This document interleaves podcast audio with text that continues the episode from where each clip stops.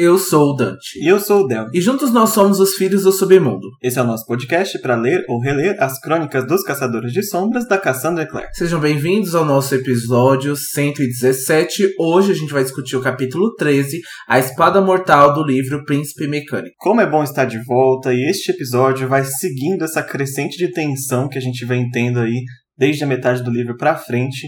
E ela culmina num dos capítulos que acabou sendo um dos meus favoritos aqui até então do livro, porque tem, assim, 80% de Charlotte. É um capítulo de Charlotte e eu tô feliz com isso. é um capítulo de Charlotte. Eu amo que a gente tem o drama, que a gente tem o after. Depois da noitada, a gente tem o after agora. Qual é o after da vez? Eu gosto. Como já a Jessamine nem passou pela festa, mas já acordou acabada, né? Já Coitada. acordou acabada, já acabou descontrolada. Eu amo que a gente culmina aqui em um dos melhores capítulos que a gente tem, um capítulo focado na Charlotte. E a gente tem aqui já o título, né? A Espada Mortal. É. Esse item não apareceria e não faria pouco, porque sempre que aparece é um drama e ele sempre entrega. Eu amo aqui que a gente teve já Espada Mortal, Instrumentos Mortais, a gente tem aqui agora, vocês já podem esperar aí, né, para quem não lembra desse capítulo, ou para quem tá acompanhando aqui com a gente pela primeira vez, vai resultar em muito drama. É, e não só os fãs de Child estão felizes, mas é um capítulo que também tem um foco grande no Magnus, né? Ele não tinha, assim, ele aparecia, mas ele aparecia no ponto de vista para o Will, né? Dos plots do Will, e a gente tem um plot para o Magnus aqui nesse livro também, neste capítulo, né? Então os coadjuvantes tomam a cena nesse, nesse episódio. ah, eu tô aqui feliz pelo Magnus, mas talvez eles não estejam tão felizes de mostrar esse detalhe pra gente, né? A gente bisbilhotar isso. Exato. Bom, chega de preâmbulos, vamos lembrar vocês, antes de começar, que se vocês gostam do nosso trabalho, segue a gente até aqui por 117 episódios, não custa nada dar uma avaliação pra gente aí nos nossos streamings, lá no Spotify, lá no Apple Podcasts, na Deezer, na Amazon Music, estamos em todo lugar aí. Dá sua avaliação, dá suas estrelinhas, seus corações, porque ajuda a gente a aparecer cada vez mais para as outras pessoas. E também sigam a gente nas nossas redes sociais, nosso Instagram continua sendo arroba Filhos do Submundo e o nosso Twitter, arroba Filhos Underline Submundo. Você pode entrar no nosso servidor no Discord, a gente está espalhado aí por várias redes sociais. É só mandar um, um alô pra gente que tem as suas mensagens lidas aqui como mensagens de fogo no começo dos nossos episódios. Exato. E aproveitando que a gente falou de streamings, vamos aproveitar logo para agradecer todo mundo que tirou um tempinho aí para mandar uma mensagem pra gente durante a retrospectiva do Spotify, né, que saiu nessa semana que tá saindo esse episódio e tá aí a nossa retrospectiva do nosso segundo ano de podcast, quase terceiro, né?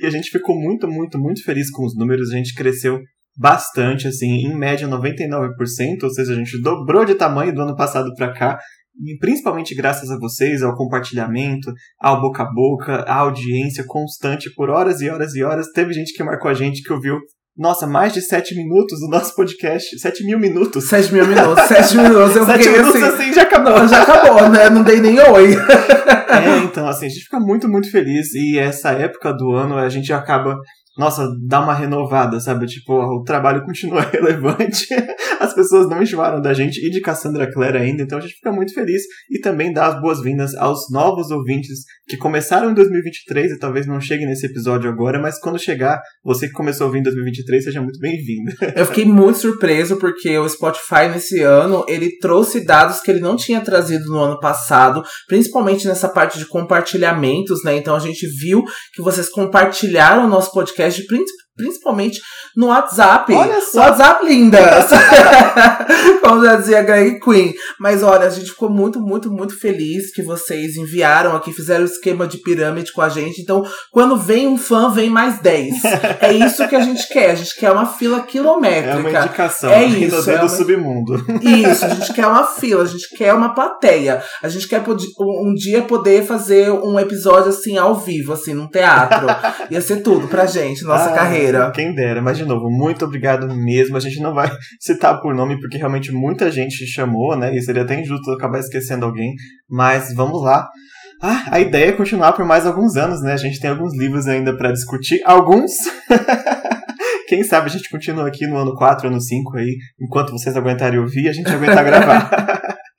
Bom, e como o Dante também citou mensagens de fogo, a gente tem uma mensagem de fogo também bem legal que chegou lá no nosso Spotify, né?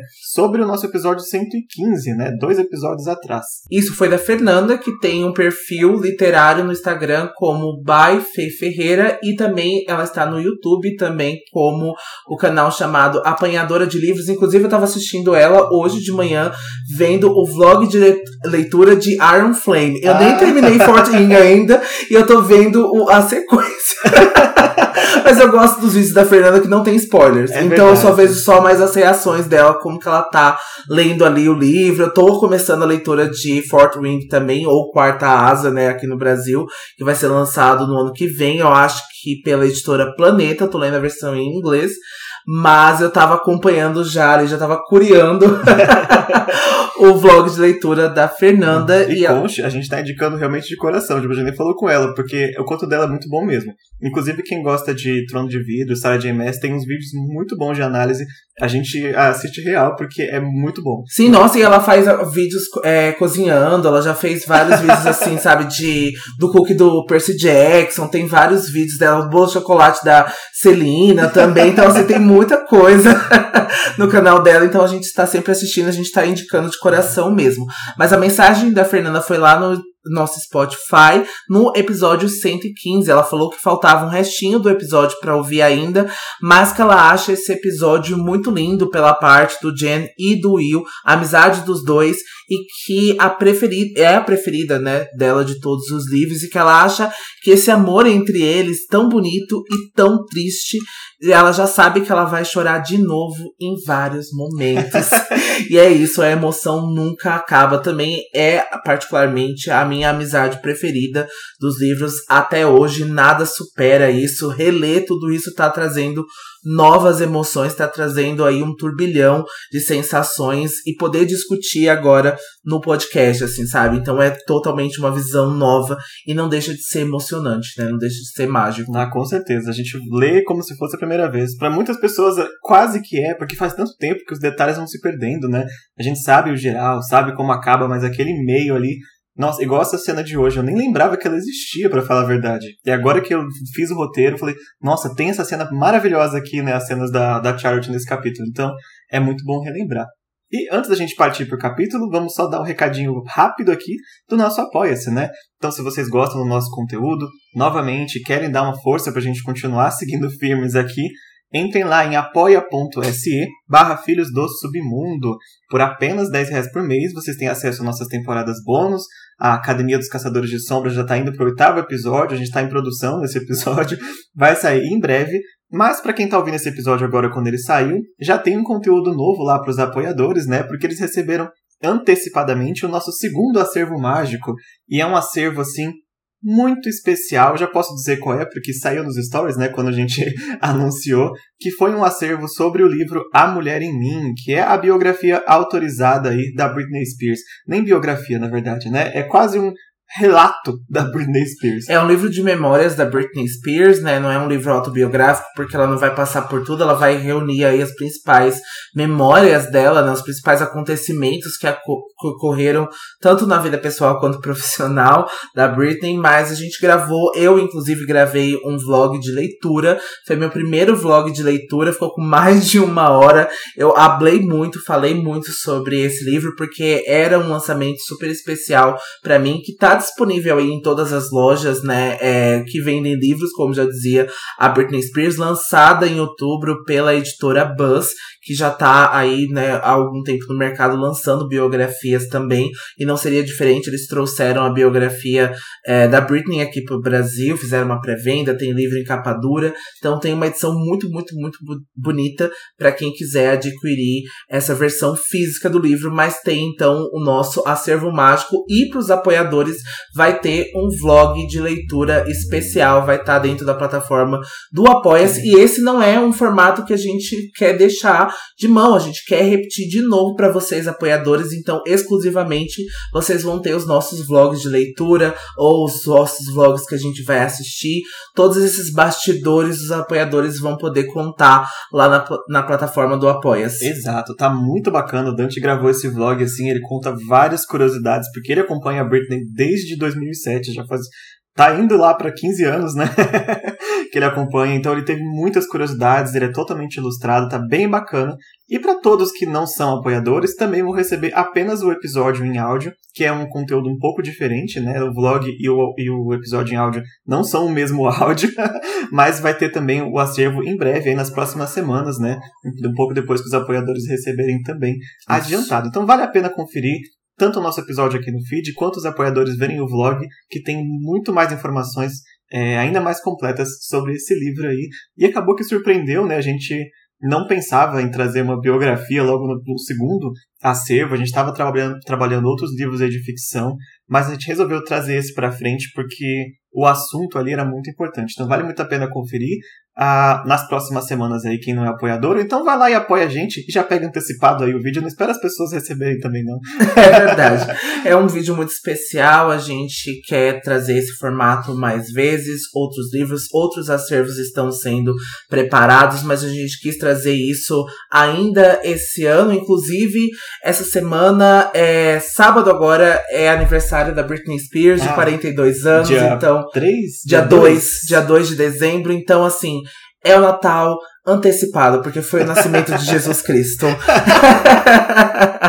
ah, isso aí. Bom, recados dados agora. Vamos para a sinopse do capítulo de hoje. Charlotte descobre um traidor no Instituto de Londres e precisa se mostrar implacável para extrair a verdade antes que o mal recaia sobre aqueles que ela precisa proteger. Will encontra uma pista importante sobre o demônio que o amaldiçoou, mas antes de ajudá-lo, Magnus precisa lidar com o retorno de Camille Belcourt para Londres. Quanto tempo a gente não fala dela, né? Quanto tempo ela voltou. Ela voltou, aquela que é mais temida. e ela tem tudo a ver com a citação, na verdade, o poema que está no início desse capítulo. Acho que fala muito sobre ela. E ele diz assim: Tome minha parte de um coração inconstante, a minha de um amor miserável. Pegue ou largue, como quiser. Eu lavo as minhas mãos daqui em diante. Esse é um trecho de Maud Claire, que é da Cristina Rossetti. E é um poema bem dramático, porque é de uma moça que tinha um, um noivo, né, um namorado que chamava Thomas, e esse Thomas vai se casar com outra mulher, que é a Lady Nell. E aí é, a Maud Claire vai naquele momento da cerimônia de entregar os presentes para os noivos, né? E ela fala que o presente que ela tá dando é isso, a parte dela do coração é, inconstante do Thomas. Ou seja, esse cara, ele tem um coração que pode pular para qualquer pessoa a qualquer momento, já estou te avisando. Inclusive, ela fala: pegue ou largue se quiser. E ela dá a entender que se ela quiser largar o Thomas e devolver, ela tá aceitando. Eu amei que a diva foi assim no dia do casamento, uma espécie de uma malévola, assim, nossa, mas vocês não, não convidaram pra festa, né? E ela chegou ali para trazer o drama, para trazer a discórdia. É... Eu gosto disso, gente. Assim, eu amo momentos. Não queria que meu casamento tivesse esses momentos de drama, mas eu amo ver. É eu amo ver, é, eu amo ver o dos outros. E um coração inconstante, eu acho que resume muito bem a Camille Belcourt, né? Um coração inconstante, um coração traíra, talvez, não sei, vamos ver. Um coração que não sabe onde quer ficar. Que caminha por vários lugares, que caminha por várias pessoas, um coração aí dado, né? prezado, vamos ver aí com Camille ah, Belcourt mais ver tarde. Se é. o Magnus vai pegar ou largar esse amor miserável aí. Bom, vamos começar o capítulo então lá no instituto, né? Porque a gente terminou com a Tessa e o Magnus voltando de carruagem para o instituto e o, o, Will correndo desesperado atrás de um demônio, né? Exato. A Tessa, né, está de volta no instituto. Ela vai correr direto pro quarto da Jessamine para encontrar a Sophie, que coitada ficou lá plantada a noite inteira fazendo guarda. guarda, né, de guarda. E ainda ela estava armada. Ela não estava armada com o espelho, mas ela estava armada com uma escova, ainda caso a Jessamine conseguisse se soltar das amarras da cama, né? A Sophie tá preparadíssima. O treinamento com o Gideon, assim, tá ó. Mas não é só o treino físico, né? A Sophie já tem uma mentalidade de guerreira que ela não sabia que tinha, né? Ela já tem, e a gente vai ver, a gente, até o próprio Gideon falou isso, então acho que a Sophie, ela conseguiu aplicar tudo isso, essas aulas, mas que já tinha muita coisa ali no senso dela, já tinha muita coisa na essência dela, e eu gosto muito de ver, porque é onde a gente menos espera né? Que a gente é. encontra esses guerreiros, que a gente encontra esses possíveis guerreiros, né? Tudo tá começando aqui para ela poder se defender melhor, para ela poder, né, ter algum treinamento ali, mas a gente pode se encontrar grandes surpresas nessas pessoas que a gente menos espera, é, né? E é o inverso da Jessamine, que a gente já viu no primeiro livro, que ela claramente sabe lutar quando ela quer.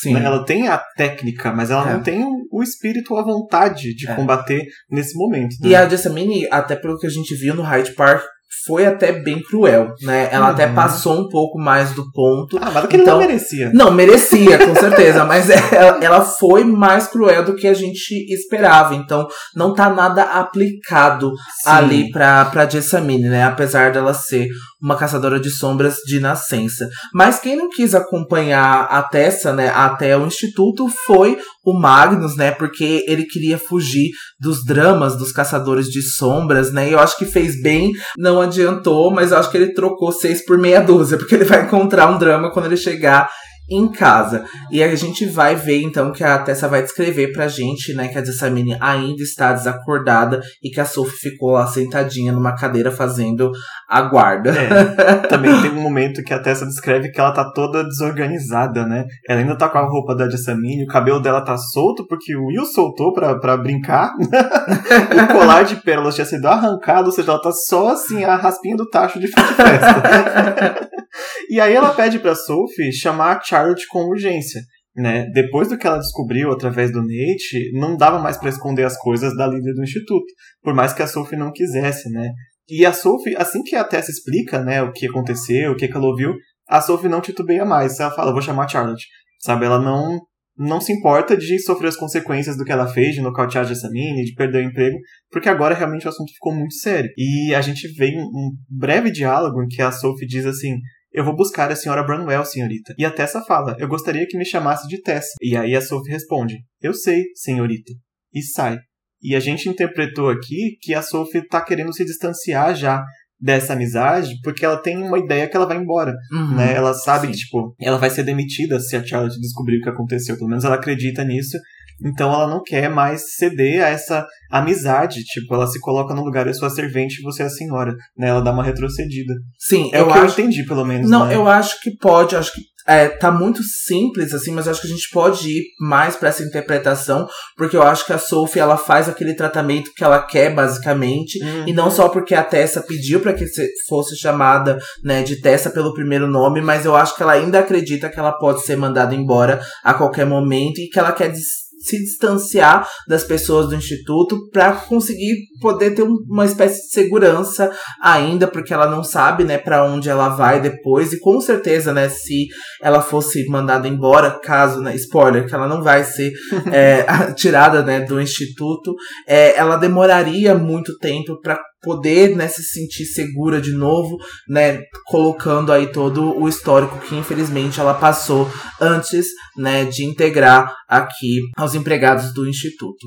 É, acho que além da questão mágica aqui, ela é uma pessoa que para época tá se colocando muito fora da sua posição, né, em tese se apaixonando por um convidado da casa e fazendo amizade com uma outra convidada da casa e nocauteando uma moradora da casa. Sim. Não é o papel de uma servente nessa época, né? É Isso para alguém como ela ser colocada na rua e perder as referências, inclusive, né?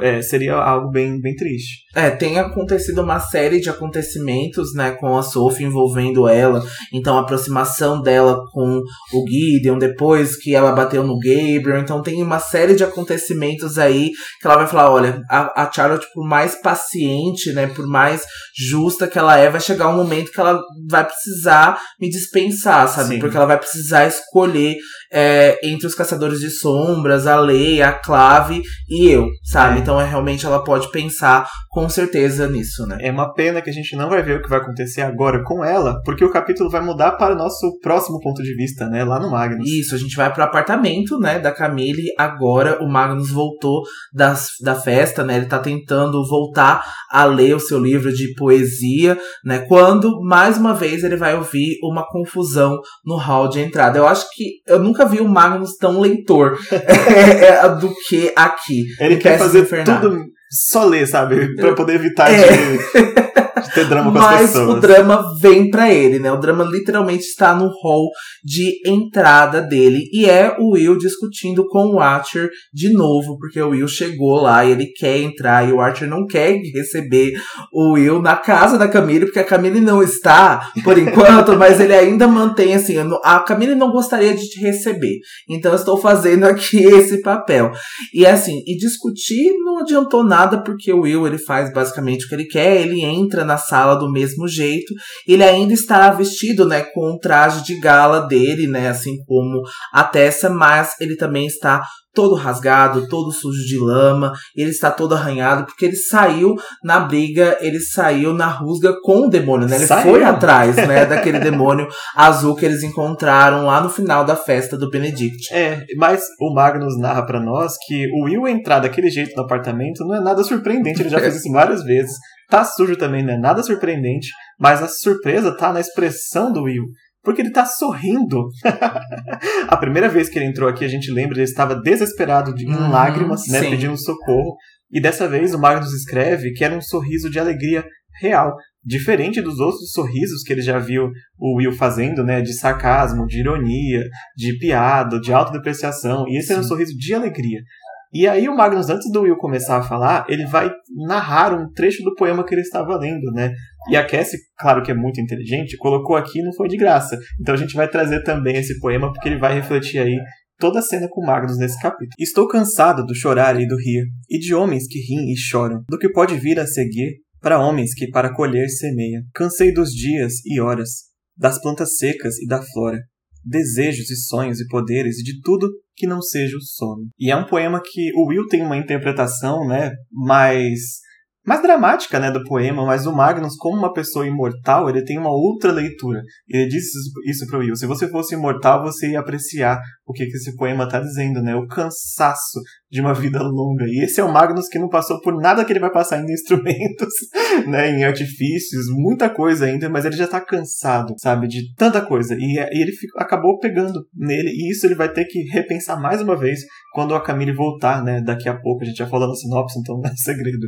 Que É. vai ser dois imortais se chocando aí, né? Dois, é, com visões muito distintas, né? É, visões, assim, ah, do que levar na, na vida amorosa, amorosamente. Então, aqui, o Will, esse sorriso dele é de, talvez, esperança, né? De finalmente conseguir algo é, real, né? E que pode ser tocado é, para que tudo isso acabe, né? Para que a gente tenha uma pista para acabar com essa maldição. Então, é um sorriso de esperanças, né? E pro Magnus, essas coisas podem ser um pouco diferentes É. agora. Estou né? cansado dos que sorriem e dos que choram, né? Chega de drama. Exatamente. E aí depois, né, a gente vai ver, voltando pro capítulo, o Will vai puxar a manga da camisa e a gente vai ver um machucado horroroso, né? E está sangrando e está com o dente branco preso no braço dele. O dente do demônio ficou ali, né? O modus operandi ficou no braço do Will. E que a gente vai ver, né? Que o monstro conseguiu morder o Will antes dele escapar. Mas que agora o Will tá muito feliz que o Magnus pode usar esse dente para invocar a criatura até ali, né? Então acho que é a é isso, né? Porque se antes o Magnus estava invocando qualquer demônio azul que ele conseguia achar ali pelas dimensões, agora ele tem algo real, né, para poder invocar. É, e que sorte, né? Porque realmente era uma agulha no palheiro até então, aleatoriamente invocando milhares e milhares de demônios azuis. E por acaso, em uma festa, ele encontra o próprio demônio que ele queria encontrar na hora precisa que ele estava passando do lado de fora. Olha se não é as mãos do destino aí aparecendo. Mas não importa, né? Agora o sangue do Will tá manchando todo o tapete da Camille, e o Archer vai ficar enfurecido mais tarde. o Will não se preocupou em fazer nenhum Iratse pra se curar no desespero de chegar logo no Magnus pra invocar logo nessa criatura. E o Magnus concorda até em fazer a invocação, mas vai levar alguns dias, né? Não é só chegar aqui, botar o dente e chamar o demônio. então tenha calma. O Will não quer esperar, ele fala: não posso esperar, não depois dessa noite, né? Isso sabendo que ele revelou seus sentimentos reais pra Tessa, né? Na, por causa da, da poção de feiticeiro. Tipo, eu não posso mais perder tempo, eu preciso é, chegar na Tessa e dizer que é verdade, né? As coisas que eu disse. E, infelizmente, quem sabe do fim desse livro entende que esse tempo que vai levar aqui vai ser muito custoso pro Will, esses dias que vai passar, né? Mas não tem jeito, né? O feitiço tá aí para ser feito. Tanto que ele ia começar a implorar pro Magnus, né? Não faz agora, só que ele começa a passar mal, ele começa a sentir uma tontura, ele começa a cambalear e o livro descreve que o rosto dele começa a mudar de cor, tem algo claramente errado com ele. E aí ele percebe que o dente do demônio que mordeu o braço dele provavelmente estava envenenado. E isso só dá tempo do Will desmaiar na frente do Magnus, né? E a gente vai cortar o capítulo nesse cliffhanger com o Will envenenado.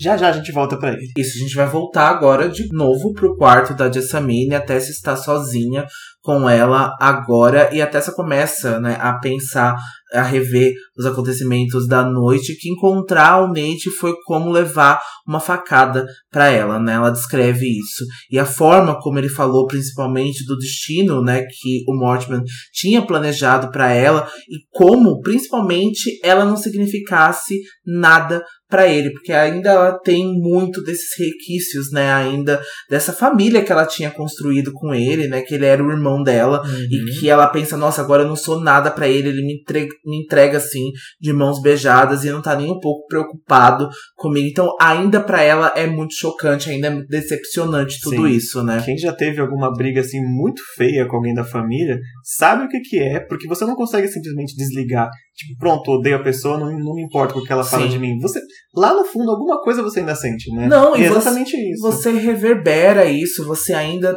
corrói algumas coisas e até mesmo depois que, sei lá, acontece uma morte ou que acontece uma separação e que né, cada pessoa vai para um lado, ainda corrói, ainda dói, sabe? Acho que ainda é, essa ferida ela vai com certeza cicatrizar, mas ainda vai sempre ter uma parte dela que vai se lembrar disso tudo, né? Sim. Porque são anos e anos de relacionamento, sabe? É, é, é uma confiança, é uma fé numa pessoa que é muito difícil ser quebrada desta forma, sabe? Ter essa ruptura. Geralmente a gente não consegue, né? Pessoas humanas, pessoas não conseguem ter essa ruptura e falar, não, passou e eu vou passar um, algo branco, assim, sabe? Vou é. fazer é. um, um, feitiço de Oblivious, assim, sabe? Não existe esse tipo de coisa. Exato, é a mesma sensação que é, vai passar, né, com a Jessamine em breve, né, com os moradores do Instituto. Mas, além dessa questão do Nate aí tá na cabeça dela, tem também a questão do Will, que deixou ela assim completamente confusa, porque ele não sabe o que, que ele quer. né? É, como ela ainda lembra de como ele falou com ela no telhado do instituto, sabe? Aquilo foi muito forte. E ela fica, como essa pessoa que me trata daquele jeito, hoje me tratou desta forma, hum. sabe? Ela até descreve que o Will não é nem um Heathcliff, não é uma pessoa sombria, reflexiva, mas que escondia um amor secreto para ela. Na verdade, é exatamente isso que o Will é, mas para ela, ela acha que não. né? Ele de fato esconde um amor secreto, mas ela já tá se convencendo de que não, que ele era só um babaca mesmo. E aí chega hoje e ele fala para ela e olha para ela de um jeito que ela vê sinceridade na, na declaração de amor, né? Então ela fica ainda sem entender por que se ele ama ela dessa forma, se ele gosta dela assim, porque ele tratou ela daquele jeito, né? Quando sugeriu que ela fosse aí uma, uma espécie de prostituta no instituto, né? É, e assim, eu tenho, ah, para mim, mas a Tessa não tem esse conhecimento, né? Lendo livros de fantasia e vendo como funciona poções e tal. Eu acho que esse sentimento que o Will teve, tudo isso é muito real. Claro, não tem como a Tessa perceber isso tudo, porque ainda é muito duvidoso para ela, ela se conflita muito, né, com esses sentimentos, mas eu acho que tudo isso extraiu. Então me lembra muito Vampire Academy, assim, sabe? Quando a gente vê que a Rose usa aquele colar. Quem já leu Vampire Academy vai pe pegar a, a referência que invoca, né, que traz ali é, o, o, amor, o desejo, a paixão ali, mas que não tem como você inventar essas coisas, não tem como você tirar do nada hum. ali,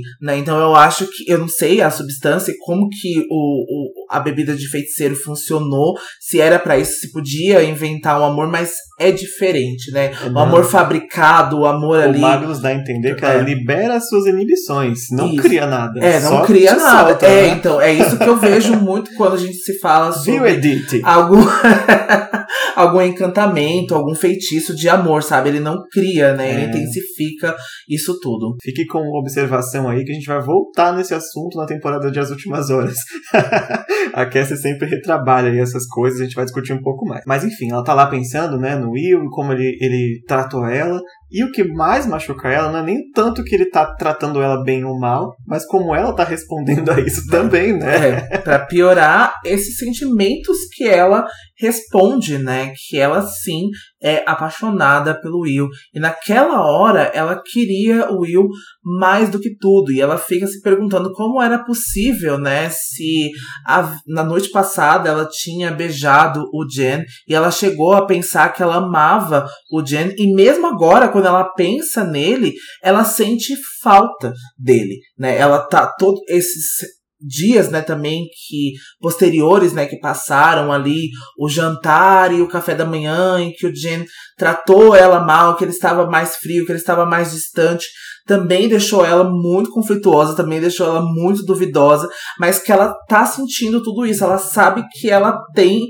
é, essas emoções, que ela tem esse sentimento pelo Jen. E agora, né, tudo isso é quase como uma dor física para ela e que ela sente que não pode ser mentira. E ela fica se perguntando: será que é possível dividir o coração, o coração em dois e amar duas pessoas ao mesmo tempo? Ih, será que é possível? Será que é possível?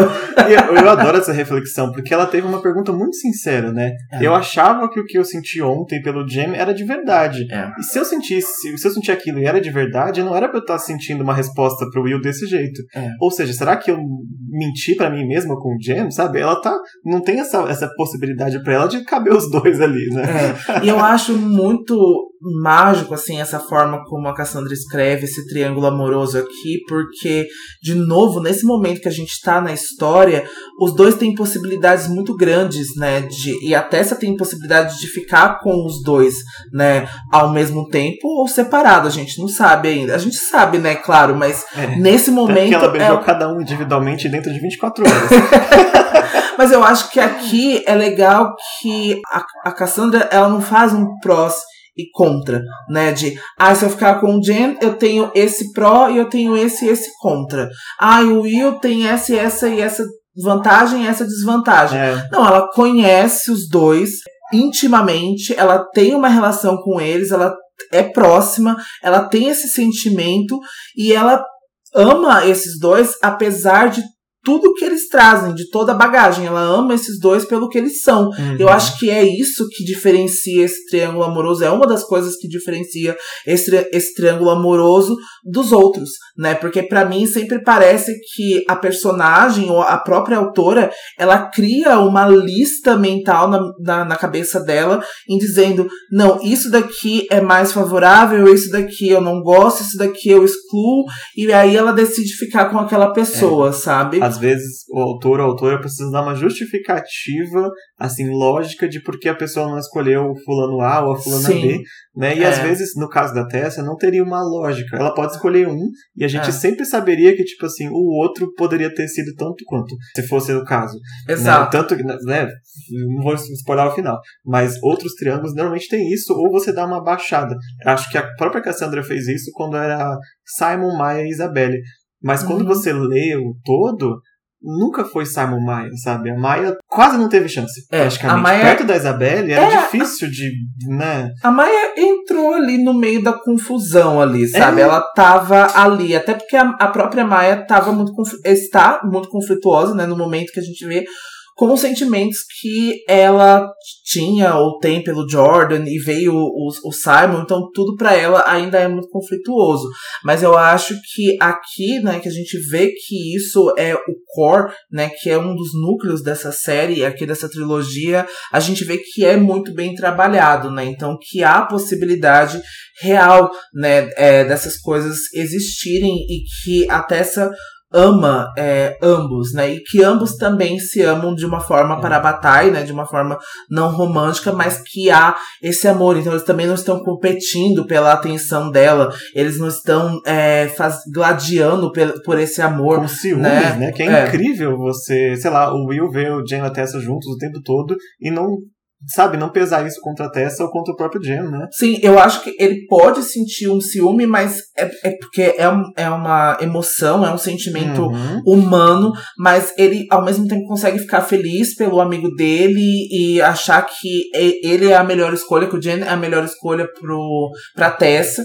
Então, a, a, até isso parece pífio, sabe? Até os ciúmes parece algo banal é. quando a gente vai ver na relação desses três, né? É, e ainda mais pro Will com essa sensação de ela tá muito melhor com ele, sabe? Porque comigo tem a maldição. Então Sim. é melhor que fique com ele. É. E do lado do Jen, que não percebeu nada ainda, não tem nada demais, né? É. Ela tá aqui próxima a mim e o Will é meu amigo e ninguém se, é, se envolve. Mas se talvez quando o Jen lidar com isso, ele vai pensar, eu estou morrendo. É. O Will não. É o Will pode dar um futuro para ela e eu não posso. Eu posso dar metade, às vezes, de uma vida. Posso dar alguma coisa que vai acabar em algum momento. Então, tudo isso é conflituoso e a gente vai continuar trabalhando é. em cima disso, né? a Tessa não tem toda essa percepção ainda. Inclusive, ela faz duas perguntas que eu acho extremamente relevantes, né? Que uma é se aquele momento com o Will foi só por causa das drogas, ou seja, né, com o Jenna de verdade e com o Will tava drogada, foi mal, tava doidona.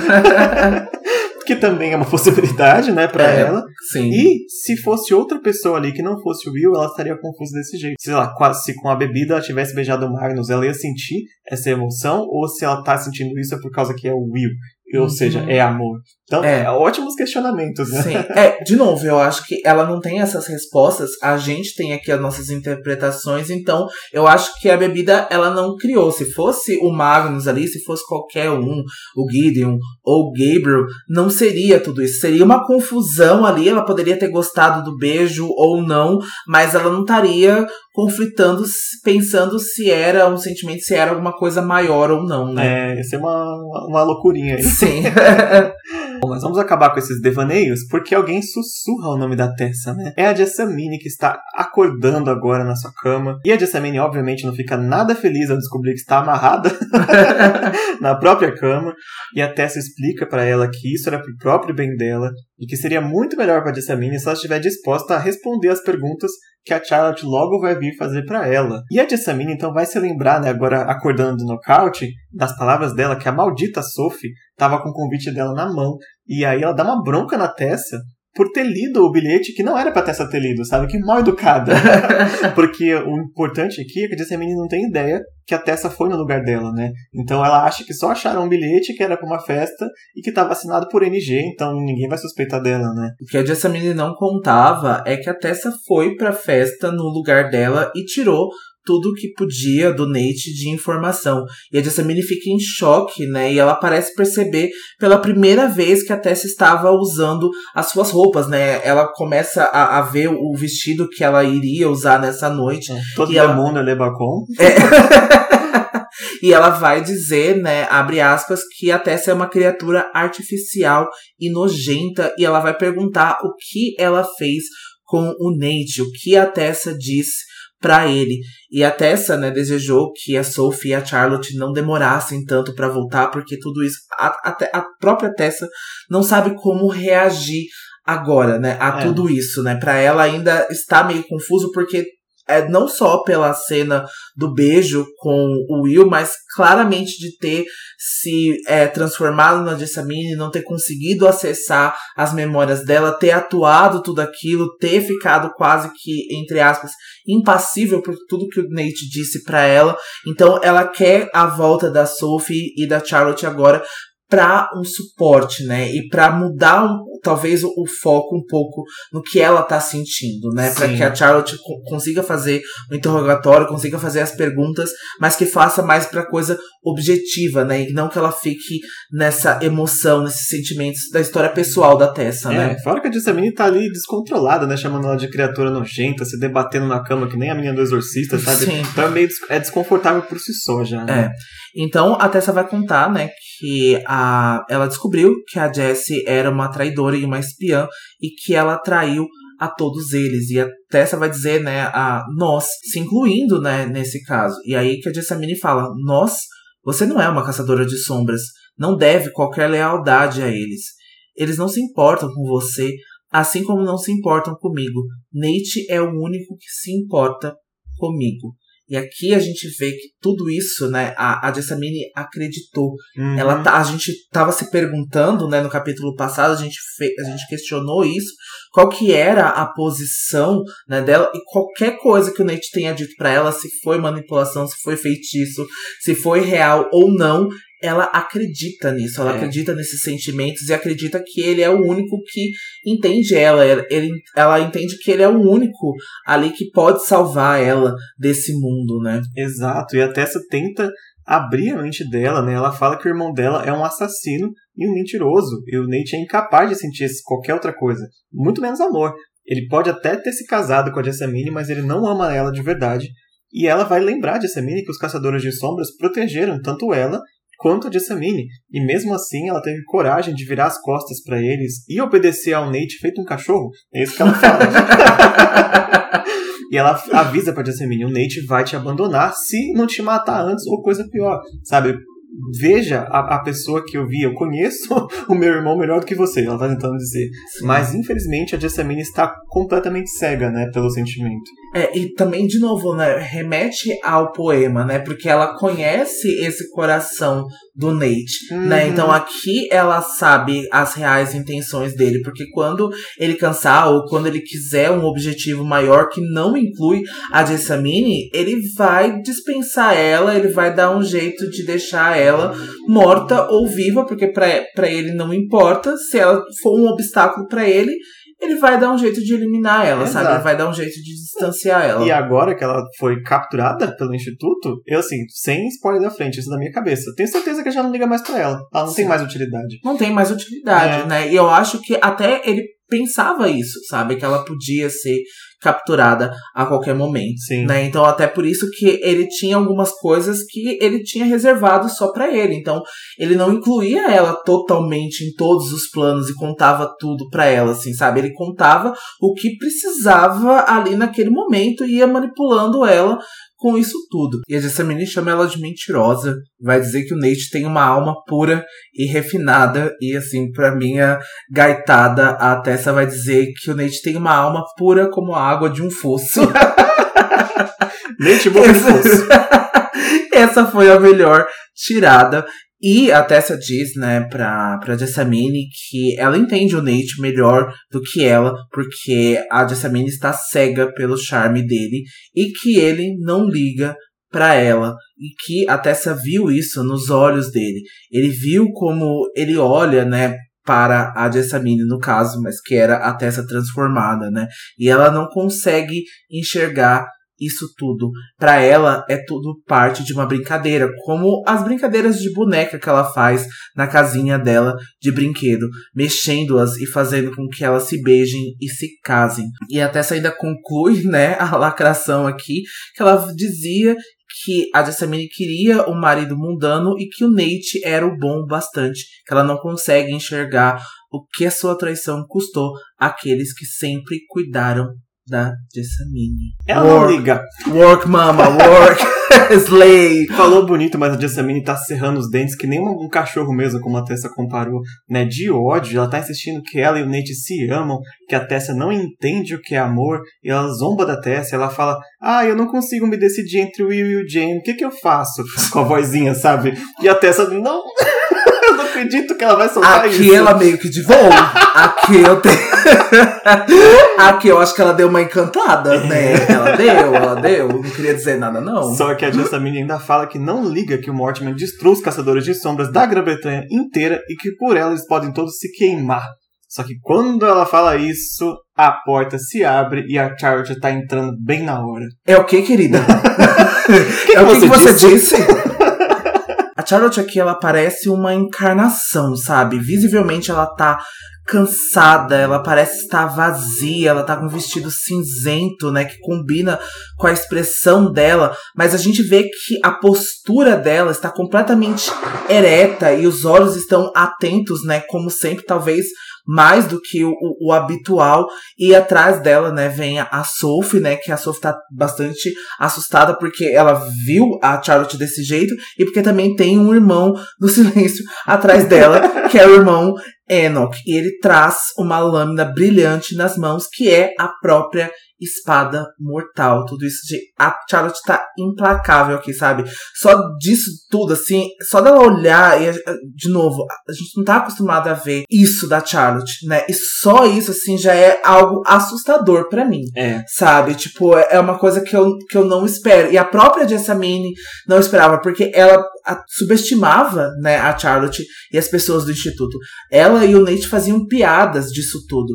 E eu acho que a Charlotte vinha agora e ser exatamente essa lâmina, ser essa justiça agora, mesmo tendo toda essa emoção, isso tá debatendo nela e ela tá tentando não transparecer tudo isso, é muito difícil e deixa a cena muito assustadora, sabe? Eu acho que aqui é como. Só, sabe quando a mãe, a mãe da gente brigava com a gente? Ela só dava uma olhada e ela fazia a gente repensar to todo o nosso nascimento, é. se a gente era digno de viver, sabe? É exatamente como a, a Charlotte está agora, é. sabe? Especialmente quem tem mãe ou pai que não briga muito, sabe? Que não fica gritando, que não fica. Quando a, essa pessoa ela tá nervosa, é. aí sim que você sabe, você teme pela sua vida, assim, sua vida moral. sim. E exatamente. Quem lê o capítulo também, é, acompanha a gente, mas lê o capítulo, vai ver na descrição que a, a Cassie usa na chart durante todo o capítulo é extremamente imponente.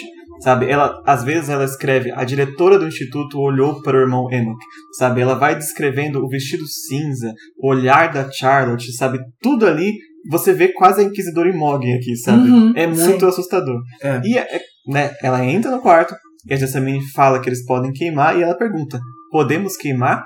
Foi isso que você disse, Jessamine?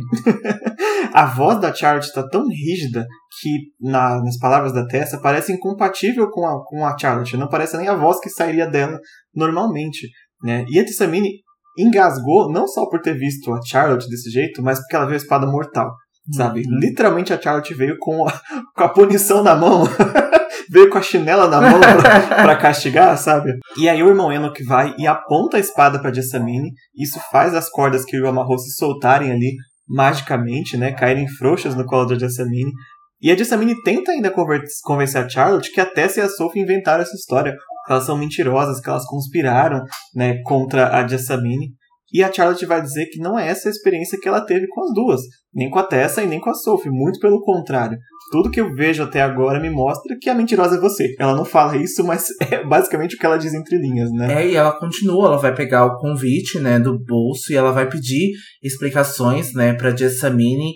E a Jessamine vai soltar um papo que ela queria ir a essa festa, né, que era uma festa de caçadores de sombras e que isso não é contra a lei, mas a Jessamine vem se encontrando em segredo com um espião procurado pela Clave, né? Então, assim, a, a, Charlotte já está inteirada de todo o assunto.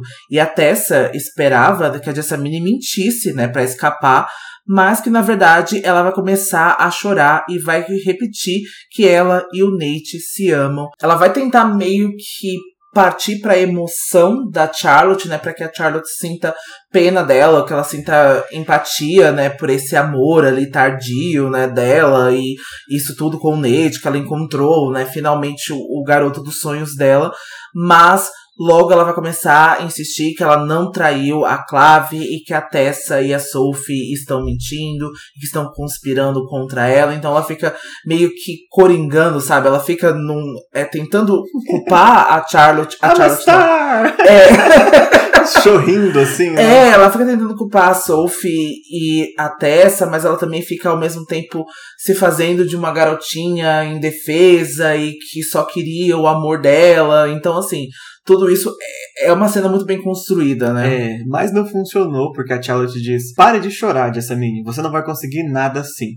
E ela vira pro irmão Enoch e fala: a verdade será facilmente obtida. A espada mortal, por favor. Eita. a Tessa, ela fica muito assustada, porque ela não sabe como que utiliza a espada mortal, ela não leu instrumentos mortais ainda, e ela acha que a Charlotte vai meter a espada na Jessamine daqui a pouco, sabe?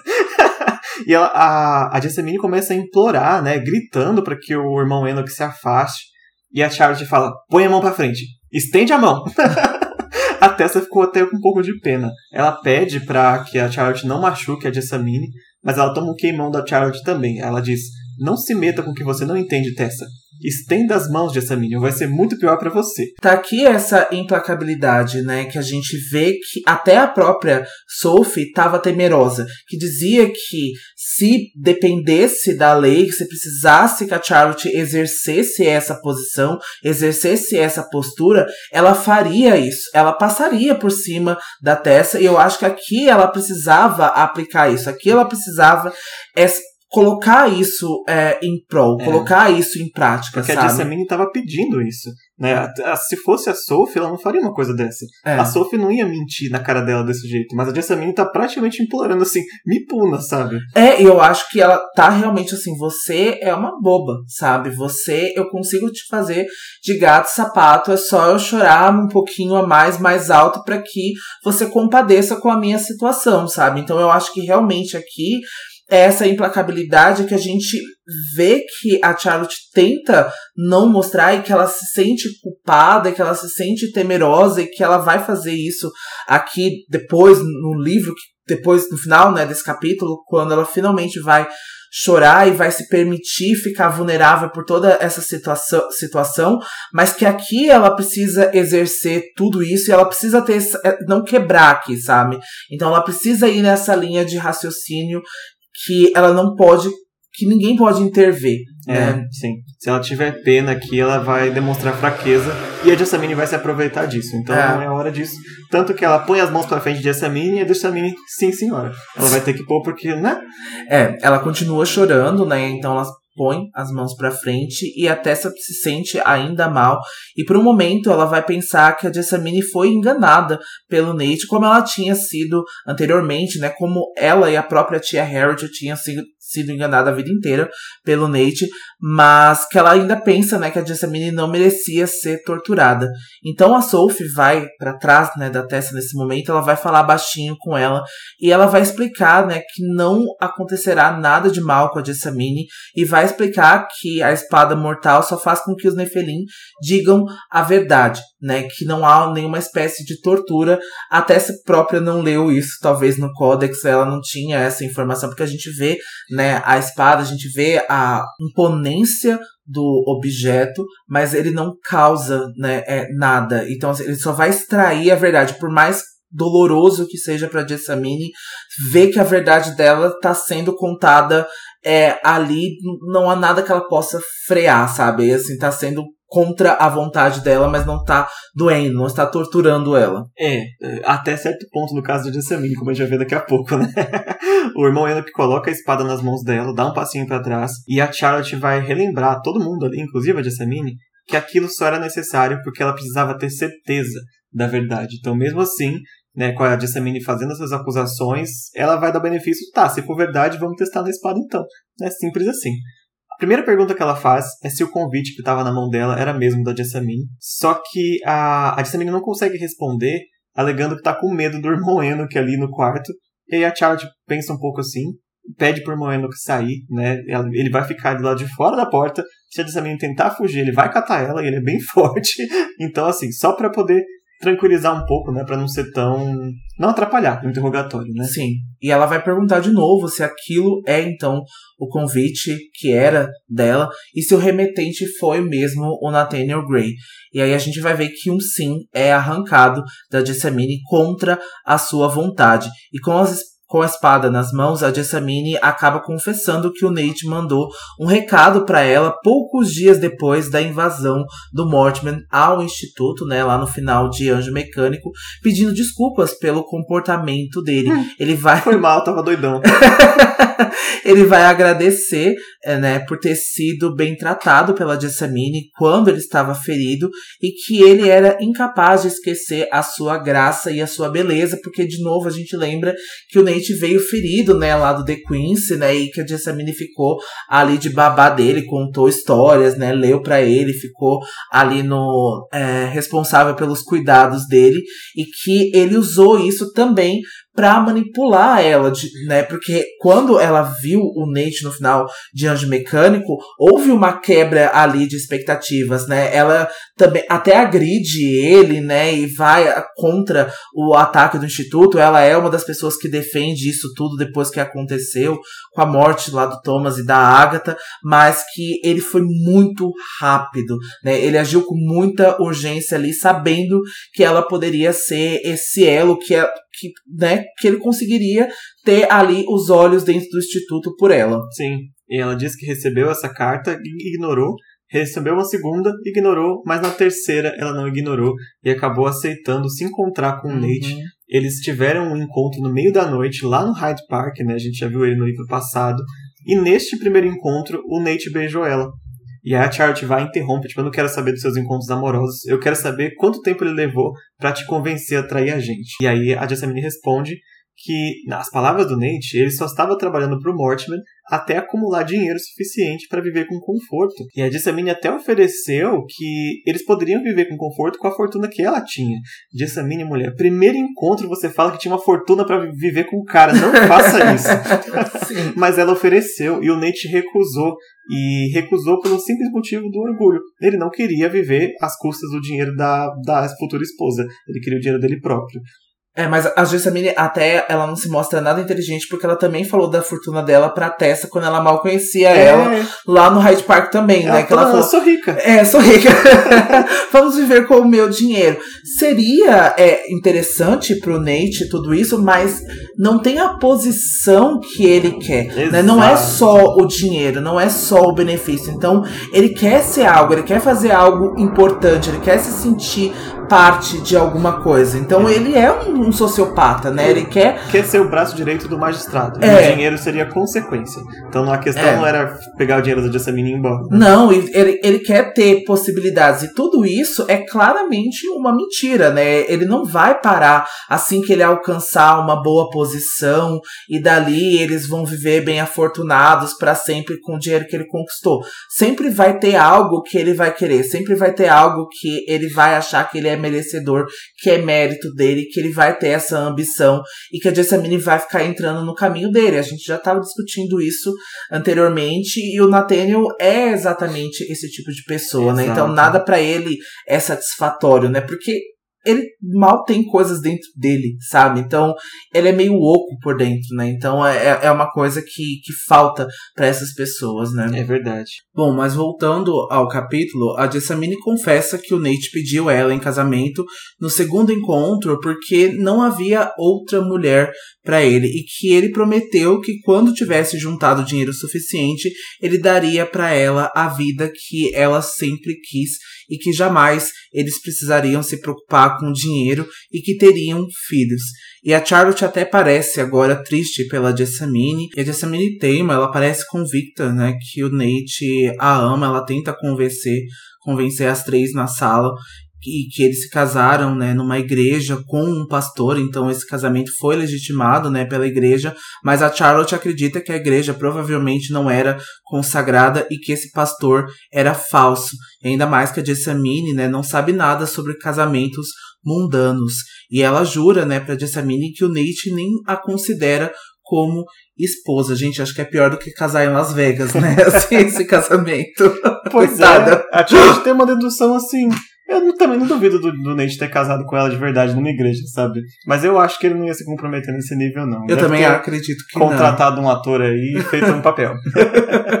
um padre de festa junina. Padre de festa junina. E a Jessamine continua não aceitando. Ela fala, ele considera sim, eu sou Jessamine Grey. E a Charlotte, você é traidora da clave, isso sim. o que mais você contou pro Nate?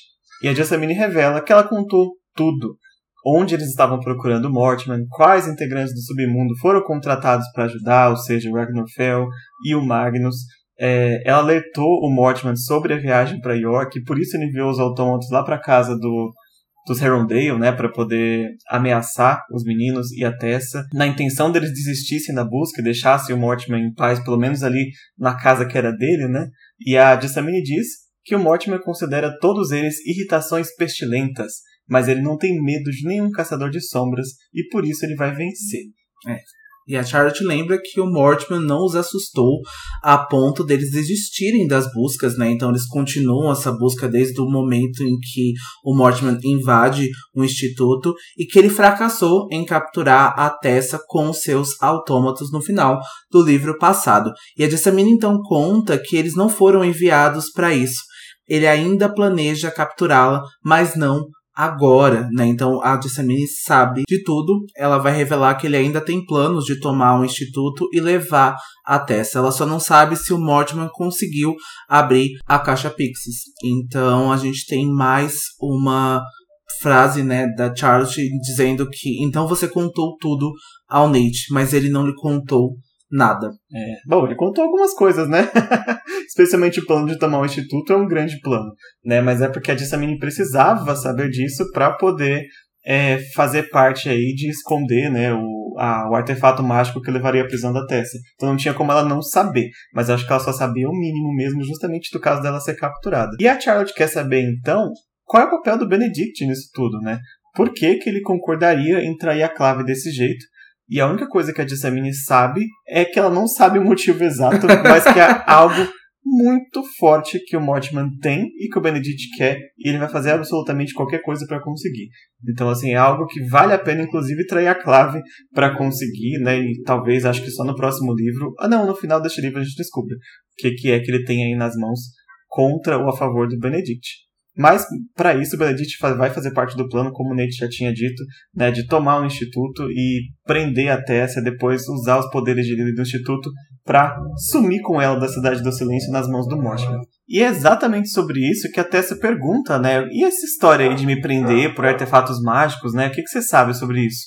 E a Jessamine vai confessar que o papel dela nisso tudo era esconder o próprio livro branco no quarto da Tessa para que ela fosse presa, né?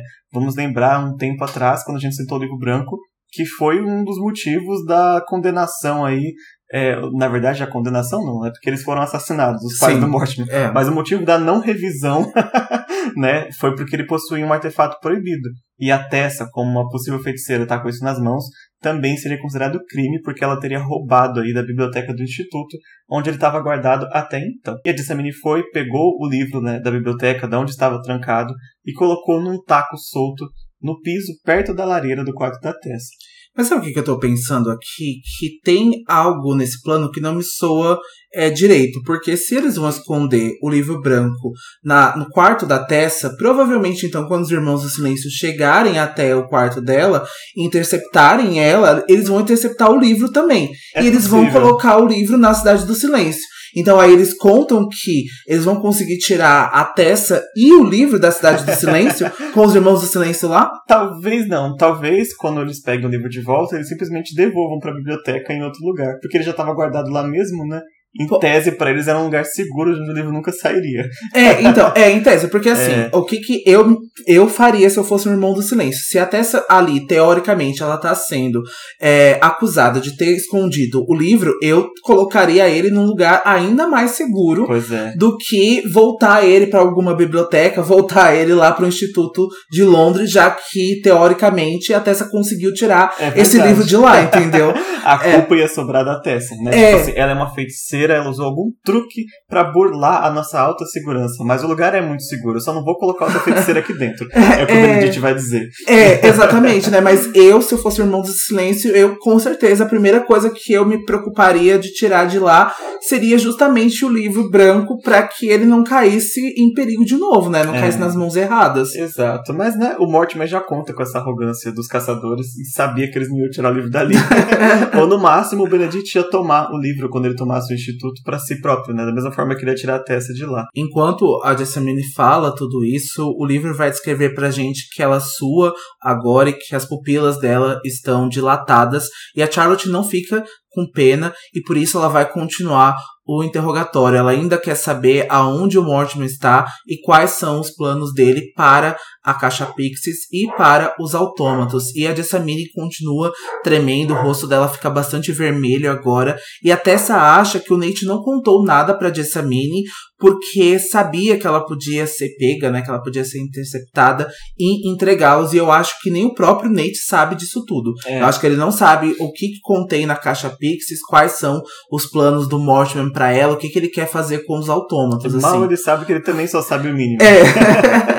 o Mortimer não entregar fácil. É, assim. exatamente. Mas a Jessamine não quer saber de desconfiança, né, pra cima do Nate. Na verdade, ela usa a Tessa para descontar a raiva, né? E ela diz que o Nate odeia a Tessa e que por toda a vida dele, a Tessa e a tia Harriet olharam para ele com desdém, com aquela moralidade provinciana banal, nas palavras de Jessamine, julgando o Nate por tudo que ele fazia. Coitado, ele bebia, ele jogava o pouco dinheiro que elas tinham no cassino, mas por que elas olham com esse olhar de moralidade para cima dele? E o Nate diz que as duas sempre mandavam nele e impediam ele de ter sucesso. Essa frase eu acho tão assim. Encaixa perfeitamente com tanta gente, né? Com é. tanto cara que, tipo, é um fracassado e desconta na esposa, desconta na mãe, desconta na irmã e culpa elas pelo seu, por ser um fracassado. Sim, eu acho que existe muito disso, né? Eu acho que as pessoas, elas tem a mania de terceirizar a culpa, né, da, dos seus fracassos, as, as, culpas que deveriam ser sua, porque é muito mais fácil você fazer isso, né? Então eu acho que a tanto a tia Harriet quanto a Tessa só queria o bem do Nate, então o Nate só achava que isso era que elas estavam proibindo, que ele não conseguiria alcançar o, su o sucesso desejado junto com elas, delas ali se preocupando com ele, dizendo que não era uma coisa boa. Então é, é muito difícil ver, né, que a própria Jessamine, por não conhecer o mundo e por não conhecer o Nate como ele é, acreditou, né, cai como um pato agora em tudo que ele disse e ela vai ali, teoricamente, agora tentar se defender, pra, entre aspas, no elo mais fraco, né? Que é a Tessa, que tem Sim. algo, relação com o Nate, que tem uma história ali tentando abalar e sair por cima de uma coisa que não, não tem como defender, né? Não tem. E a Tessa também não quer saber o que o Nate acha dela mais, sabe? Ela interrompe a Jessamine e fala: ah, Não é isso que eu te perguntei. ela quer saber o que o Nate falou para ela sobre a origem da Tessa né? Se ele sabe alguma coisa do que ela é de fato, né? Quem ela é de verdade. E a Jessamine revela aí uma informação bem curiosa, no mínimo, né? Ela diz que o pai da Tessa era um demônio e que a mãe dela era uma caçadora de sombras. E a Tessa disse, oxente, de novo. oxente. É, porque, né, a gente teve a informação que era impossível um caçador de sombras e um demônio ter filhos. Então, Sim. ou a Jessamine tá mentindo, o que é difícil, já que ela tá com a espada mortal na mão, ou o Nate mentiu para ela, né? E aí ela acreditou, porque a Espada Mortal ela também não inventa a verdade, né? Então, se a Jessamine acreditou nisso quando o Nate contou para ela, ela só tá revelando então ali o que ela acreditou, né? A verdade Sim. que é para ela, mas que o próprio Will, né, em alguns capítulos passados já tinha conversado com a Tessa a respeito disso, né, que um bebê entre um feiticeiro e um caçador de sombras teoricamente nasce natimorto, né? Então não tem aí é, vida, né? São poucos momentos, a gente viu isso também é, com a Lilith, né? E também mundanas lá agora na nossa última temporada de Cidade dos Anjos Caídos, né? Que muitos deles nasceram mortos também. Então a gente vê que teoricamente isso é bem difícil de acontecer, né? Sim, vamos descobrir o que, que essa revelação ou não revelação vai levar para Tessa mais tarde, porque o capítulo vai interromper a gente para ir lá pro apartamento do Magnus, né? Isso, e a gente vai voltar, né, pro apartamento da Camille, que é. o Magnus está morando, tá inquilino Ele ali. Ele dividia com ela por um tempo. Ah, né? dividia com ela, é verdade. É. E depois de socorrer o Will, o Magnus estava cochilando em uma poltrona perto do fogo, e ele vai acordar com o som da porta se abrindo suavemente. E a gente vai descrever o livro, né, vai descrever pra gente que o Will estava no sofá com a roupa ensanguentada e agora o braço todo enfaixado ali, que o Magnus conseguiu conter ali o envenenamento dele, né? Ele que tá falta faz agora. uma Catarina no livro, né? Com certeza. Onde será que tá a Catarina agora? Onde né? será que ela anda? Precisa é, saber. É... e aí, da porta, então, apareceu a Camille Belcourt e ela vai estar vestida agora com uma capa negra de veludo aberta sobre o vestido verde brilhante e o cabelo dela estava preso por prendedores de cabelo esmeraldas realçando os seus olhos verdes. É, a Camila é uma visão, né? ela chega como a, a, dama, sabe? Ela já chega assim suave, é. assim, com essa, com essa capa, assim, trajando, assim, parece que ela tá num filme no ar, assim, sabe? Num filme vitoriano, assim, chegando. É, é essa visão, essa Chegou descrição. Inclusive, a gente tava falando aqui, eu lembrei, a Catarina tá na América agora. A gente viu isso num dos contos lá em academia, que ela passa um tempo em Londres, ela faz mó, mó negócio aqui, e ela é, meio que vai fugida pra América. Né? E ela tá lá ainda. Ela tá lá ainda. Sim. É. Bom, a Camille chegou já com Magnus. Sentiu saudades? que pergunta, Camille. e o livro descreve que a Camille era extraordinariamente linda sobre a luz do fogo da lareira. O Magnus diz para ela que não esperava ela naquela noite. Aliás, a Camille não mandou nenhuma mensagem, nem deixou recado, desde que ela deixou Londres já algumas semanas, quando ela saiu fugida aí do The Quincy, né? É, pro Magnus não tem oi sumida, né? Não. Tem aonde você tava, você não mandou mensagem, cadê você? Você acha que eu sou otário? Me deixou no lido no zap? É, então. Me deu o Ghost, a é. Camille inventou o Ghost em 1800.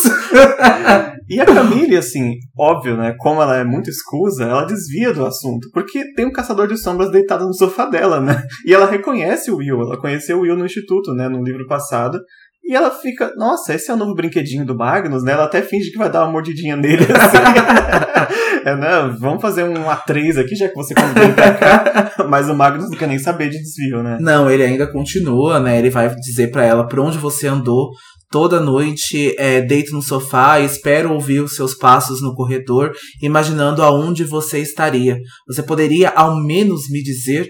E a Camille, ela vai dizer que ela precisou dar um descanso necessário, né, dos dramas de Londres e que ela foi para Paris, aonde ela foi reparar alguns vestidos, né, trocar ali o guarda-roupa dela. E acontece que tudo isso era mentira. É mentira dela. É mentira dela. a Camille o Magnus sabe disso, né? Ele vai tirar uma carta amassada do bolso agora, porque ele havia rastreado o Walker, o subjugado da Camille, que ela levou consigo quando ela partiu, e que o Walker tinha estado em São Petersburgo, na Rússia. E o Magnus tem alguns informantes lá e ficou sabendo que a Camille estava lá vivendo com o amante, um amante humano. Hum. Dá pra sair um sertanejo dessa, dessa confusão, hein? Dava ali. O vestido, acontece que não era vestido. A roupa não era só de tecido, né? eu perdi essa referência. Não, eu tô falando que ela usou o homem, né? Como, como peça. E a Camille fala assim: bom, agora que ela foi pega na mentira, né? Ela disse que foi só uma distração enquanto ela estava na Rússia que não tinha nada a ver com Magnus. E além do mais, esse amante já estava morto, então não representa a menor concorrência para ele agora. E o Magnus fica assim, muito chocado, né? Como a gente já falou antes e várias vezes, tanto no, na temporada passada quanto em Crônicas de Bane, que a filosofia de vida dos dois é extremamente divergente, uhum. mas esta cena é o momento que o Magnus percebe isso, porque até então ele não tinha se tocado. Ele tinha outras esperanças, outras suposições que a gente viu de novo em Vampiros Bolinhos Edmund, Edmund Herondale, que é um conto extremamente importante para o Magnus, né, mas que mostra esse primeiro encontro da Camille com o Magnus e da esperança que ele tinha, né, ao entrar em um relacionamento com ela nesse, nesse futuro dele. Mas aqui é o momento que o Magnus vai se lembrar para sempre, né? A gente lembra no livro 4, ele fala isso, eu acho que no 5 também, como ele vai lembrar dessa noite no apartamento em Londres, com Will Herondale no sofá, né, e da discussão que eles vão ter agora. A Camille diz que o Magnus precisa deixar ela ter as suas pequenas distrações, ou ela vai se tornar uma pessoa extremamente irritadiça. E o Magnus, da mesma forma como você se irritou com seu amante humano e o matou, e quanto a pena, compaixão e amor? Você sente essas emoções, Camille? E a Camille contradiz dizendo que ama que ela e o Magnus, que duram para sempre, amam de um jeito que nenhum mortal poderia entender, e é uma chama escura e constante contra a luz efêmera e crepitante deles. A fidelidade é um conceito humano baseado na ideia de que estamos aqui por um período curto. O Magnus não pode exigir fidelidade dela por toda eternidade. E aqui é essa divergência, né? Aqui é essa ruptura que a gente sabe que o Magnus esperava que a Camille, né, quando a gente vê lá no conto, né, do Bolinhos é, e Edmund Hernley, a gente já falou esse título um milhão de vezes, e que ele esperava, né, que ela ficasse com o Ralph Scott por um tempo e que quando ela voltasse para eles, os dois teriam a fidelidade e a eternidade juntos, mas que a Camille sempre pregou isso, ela nunca acreditou, e ela já tinha falado isso pro Magnus, que ela precisava ali das distrações dela, que ela precisava é, ter isso, porque ela não tinha essa crença, ela não se baseava, os relacionamentos dela não eram assim, mas o Magnus, ele acreditou, ele é, teve uma esperança que com ele seria diferente e que depois de um tempo a Camille é, passaria a eternidade com ele e que seria ali essa coisa mais monogâmica, que seria essa coisa mais exclusiva, mas faltou talvez um diálogo aí esse, entre esses dois, faltou umas regras, né, para conversar, porque eu não julgo a Camille, eu acho que passar uma, uma eternidade toda com uma pessoa exclusivamente é muito tempo. Assim, eu acho que é realmente não, nem é questão de amar ou não, eu acho que às vezes é o desejo, às vezes são outras coisas que implicam a gente não ser exclusivo de uma pessoa, entendeu? Eu acho que a Camille ela pode ter isso se ela fosse sincera consigo mesmo e com as pessoas que ela se relacionava, sabe? Sim. Eu acredito muito nisso. É, é assim, assim, eu acharia mais se ela não matasse o amante humano depois. Não, sim, é, não. Assim, é uma coisa meio assim, ela se entrega aos prazeres independente de com que relacionamento ela esteja. Ah, não, assim, eu, eu, é... eu, não contei a parte, só contei a parte romântica, sim, sim. né? Acho que a, a parte romântica eu acho que ela poderia ter sido é, mais é, sincera, né, é. consigo é. E com as pessoas que ela estava se, se envolvendo, né. E a grande ironia é que no futuro a gente vai ter o próximo casal, o próximo não, né, mas o casal do Magnus com o Alec, em que ele vai desejar e cogitar né, perder isso, né? Perder essa, essa mortalidade e imortalidade para ficar com o Alec, ou o inverso, o Alec vai desejar ser imortal para poder passar a eternidade com ele, né? Então o Alec vai ter esse desejo que a Camille não tinha, né? Uhum, então, vai, justo com o Magnus, era o que ele queria, né? É, e a, o pior ainda, do que eu entendo de, do Crônicas de Bane, é que a Camille é a primeira amante imortal do Magnus. Uhum. E ele tinha essa impressão que, como outro imortal, eles iam se entender, né? Porque ele teve vários relacionamentos com pessoas mortais e já sabia, tipo, a dor que isso causava. Então, talvez essa seja uma pessoa que eu não vou perder, né, uhum. né, pra vida. Sim. E é. acabou que é uma pessoa que também não queria ficar com ele a vida toda, né? Não, eu acho é. que ela poderia querer ficar com, com ele a vida toda. Acho que os termos poderiam ser diferentes. Então, ela esperava isso, assim. Ela esperava que, ah, eu posso sumir durante dois, três meses, ter as minhas distrações, matar ou não uma pessoa humana, voltar para você, ficar um período. Ela esperava essa liberdade, né? Ela esperava esse conceito assim de relacionamento que era muito diferente do que o Magnus quer, do que o Magnus é. E é. realmente ele experienciou, né, essa fidelidade, ele experienciou essa monogamia com outras pessoas e humanos, porque na teoria da Camille, né, então nas palavras dela, isso é um conceito humano, né? Isso é porque os humanos, para ela, vivem um curto período de tempo comparado a toda uma eternidade, então por isso que eles precisam ser fiéis. Aí eu já vou contradizer da Camille, não acho que seja isso, porque eu acho que quando a gente se contenta com uma pessoa, quando a gente tá feliz com ela e plena é, dentro de um relacionamento, a gente tá feliz e, e é o que o quanto a gente tiver, sabe, os anos. Então a gente não fica contabilizando isso, sabe? Então, assim. Ou até seria o contrário, tipo, ah, é... eu vou viver pouco, então eu vou ficar com o máximo de gente que eu conseguir, por que, que eu vou ficar com uma pessoa só, né? É, eu acho que A assim, pessoa pode usar qualquer lógica para justificar qualquer atitude. Qualquer atitude. E assim, e de novo, ela precisa ser verdadeira com ela. É. E se você acha que, uh, já que eu vou viver pouco, que eu vou viver um período curto de tempo e eu quero aproveitar muito a minha vida, vai lá e se joga, sabe? Tipo, work mama, slay, sabe? Tipo, vai. E fora toda essa questão, o maior problema com o Magnus aqui também é essa questão filosófica, mas também é a mentira. Porque a Camille sabia que o Magnus não gostava disso, uhum. sabe? Ela falou, ah, eu tava em Paris, e aí o Magnus fala que tolice a minha. Eu pensei que pudesse passar a eternidade com você, ou que no mínimo eu pudesse contar que você não fosse mentir na minha cara. e a Camille chama o Magnus de ridículo e de infantil por esperar que eles tenham uma moral de humano quando eles não são humanos. E além disso, não tem nada que ele possa fazer a respeito disso, porque ele não vai mudar ela só porque ele quer. Ela não aceita receber ordens de outra pessoa e certamente não de um mestiço.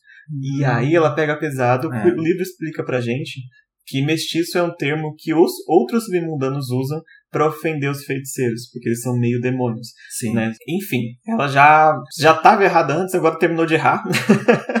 e a Camila lembrou que o Magnus havia se declarado devoto a ela e que essa devoção dele deveria comportar as distrações dela, e depois eles teriam momentos bastante agradáveis.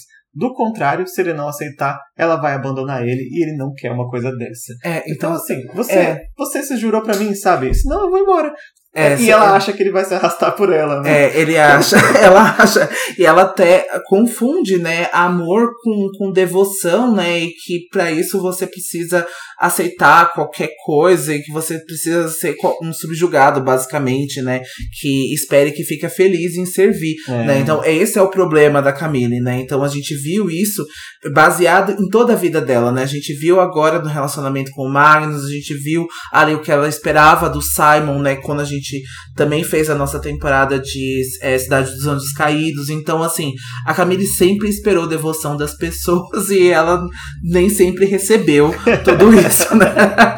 e o Magnus percebe um certo tom de escárnio na voz da Camille que desperta algo ruim nele. Ele vai se lembrar da sensação ruim que ele teve quando ele recebeu a carta, né, do informante, né, falando que a Camille estava na Rússia com um amante. Mas mesmo assim, ele esperou que ela voltasse e torceu para que ela tivesse uma explicação ou pelo menos se desculpasse, né, por isso. Mas que agora ele percebeu que a Camille nunca o valorizou da forma como ele a valorizava, né, como ele valoriza nesse momento e ela nunca fez isso, então ele vai ficar furioso e vai cometer uma loucura agora. E é muito triste, né? Porque ela não sentiu nem um pouco, assim, sabe, de empatia por ele. Ela não sentiu nem um pouco de preocupação com ele. Pensar, nossa, tudo bem, eu não sou assim, mas eu sinto muito que eu machuquei você, sabe? Eu sinto muito que você tinha esperado isso e não era. E aí ainda ela quer sair por cima e ela coloca ele como errado, sabe? Ela coloca chamando ele de mestiço, dizendo que o problema é ele, que ele é infantil. Eu acho que toda essa situação situação, ela só envenenou, ela só transformou em um lixo, sabe? Tipo, Sim. eu não tenho como ficar do lado dela agora, mesmo entendendo o que ela tem para si como relacionamento, a visão dela, eu justamente entendo muito, muito, muito isso, mas assim, eu não conseguiria não dizer a verdade para as pessoas, sabe? Eu sempre vou na base da sinceridade, assim, e para mim esse é o ápice, assim, você tem uma escolha e não ser um lixo, sabe? Não ser um lixo humano, entendeu?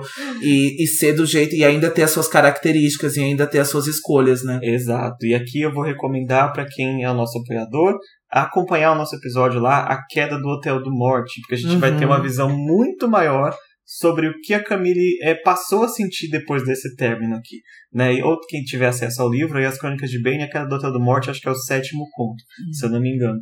Porque lá a gente vai estar nos anos 70, mais ou menos, e a Camille reflete muito com o Magnus sobre, sobre isso, sobre o que ela sente por ele. Né? E é o que de fato eu acredito, assim, que ela se arrepende de ter perdido o Magnus aqui mas se ela voltasse no tempo, ela não faria diferente.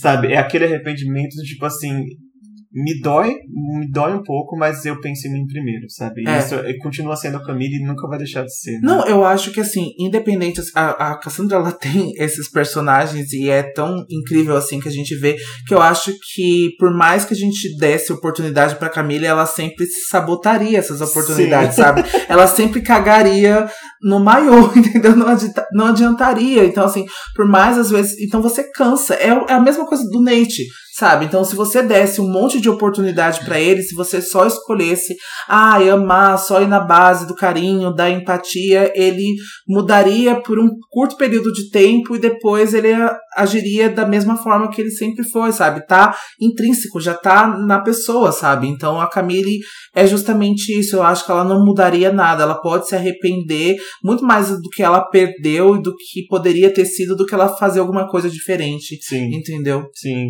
E, e como o Dante falou, o Magnus comete uma loucura, né? Uma pequena loucura que é dizer para Camille que não importa que ela não quer mais ele, porque ele tem um Will agora. e a Camille, a Camille fica incrédula. Até a Camille fica assim: Eu não acredito que você tá com um caçador de sombras. Eu esperava qualquer coisa de você.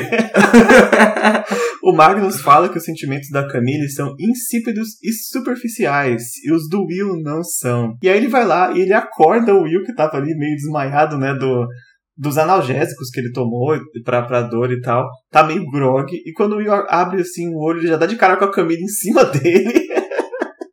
E você fala, dono da casa está de volta. o Will tá claramente assim, ele não tá. É, ele tá sedado, né? Tá meio é. dopado, parece aquelas pessoas que saem do anestésico do dentista, sabe? Essa é a vibe do Will. e o Magnus fala para ele assim: a gente precisa ir. E o Will, ir pra onde? Não se preocupe com isso agora, meu amor. E o Will, ué? Você fala alguma coisa e ele olha assim ao redor, parece que ele tá num documentário falso tipo The Office, né? Ele olha pro lado, será pegadinha? Tem uma coisa errada acontecendo? Magnus vai jogar na cara da Camille que o Will passou a noite inteira caçando demônios e a Camille ela olha para essa situação toda meio assombrada, meio espantada e o Magnus continua elogiando a coragem do Will e de repente ele vai dar um beijo na boca do Will. E a gente o Will, ele mexe os braços ali, confuso, e o Magnus torce pra Camille achar que aquilo era um gesto de paixão e não que o Will tava tentando se afastar dele. se debatendo assim, que nem um Sim. E não sabemos quem ficou mas sem entender nada, a Camille ou o próprio Will. E o Magnus vai chamar o Will para ir embora de novo. E o Will só consegue se lembrar de pegar o dente da mesa da sala antes de sair, né, da casa.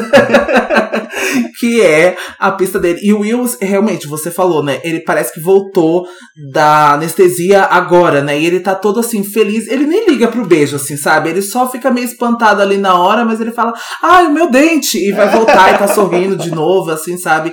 E deixa a Camille muito espantada, né? é. né? Deixa ela muito chocada. E agora. É. E também foi só um selinho, né? Não foi aquela coisa assim, nossa, que ele fez com a Tessa, né? Foi um beijinho. Não, ali. foi um beijinho. É. é. e a Camille vai olhar de braços cruzados ali, fica só o Magnus agora na sala, e ela vai dizer: Relacionando-se com caçadores de sombras pelas minhas costas, eu vejo, sem qualquer preocupação com a hipocrisia da sua parte, e na minha casa! Sinceramente, Magnus, por favor, deixe minha casa e não volte mais. Na frente do meu subjugado? Gente, quem pegou a referência aí da salada do não pornô... Explica essa... Não, eu vou explicar. Não explicar, vambora. o Magnus fica feliz em obedecer, né? E alguns instantes mais tarde, ele se junta ao Will na calçada na frente da casa da Camille.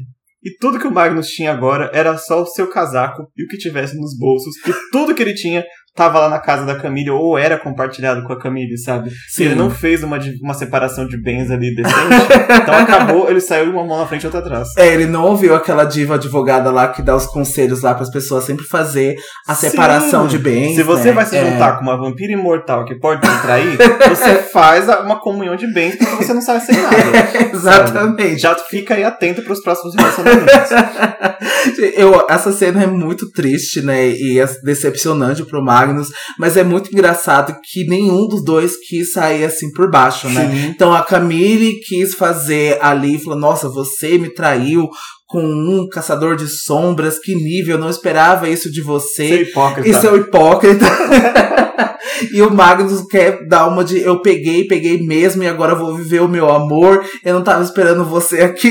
Então, assim, é engraçado que nenhum dos dois quis sair por baixo, né, é. né, da situação. Agora revejam as nossas cenas lá do quarto livro, em que volta e a Camille encontra o Magnus de fato como caçador de sombras, sério, e que parece muito com aquele que ele deixou ela para trás aqui nessa época. É, e que ela tenta envenenar tudo isso, né, na cena, é. cena lá, depois que a gente vê, né, no, no prédio, no prédio da Lilith, a, a Camille presa lá, tentando pra falar que... Camille é, é continuação disso daqui, Sim, sabe? Ela tá é. se vingando por isso também. É. Não é por nada, sabe? Tipo, agora ele vai ver só o que é bom. Pois é. e quando eles estão ali fora da casa da Camille, o Will vai perguntar pro Magnus se ele o havia beijado, e o Magnus diz que não, não, bobo, não aconteceu nada não, você deve estar tá alucinando por causa dos feitiços analgésicos, não rolou nada não. fica por isso, e fica por isso mesmo.